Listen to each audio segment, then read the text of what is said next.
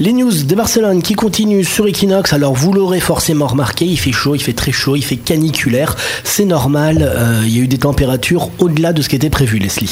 Tout à fait, le printemps 2017 en fait a été le quatrième plus chaud depuis 1940 avec une température moyenne de 13,1 degrés. En journée, en moyenne, il faisait 2, 2 degrés de plus que la normale de saison. L'agence de météorologie a expliqué qu'en Catalogne, les températures chaudes se sont envolées entre mars et mai. Il y a eu 6 jours extrêmement chauds, je cite, et 20 très chauds. Donc mars et mai ont été les mois les plus chauds depuis 1920 avec une moyenne de 10,7 degrés et 16,5 degrés. L'agence a également expliqué que pour l'instant, le mois de juin est assez spectaculaire avec cette tendance à la chaleur. Barcelone, c'est ta ville. Equinox, c'est ta radio.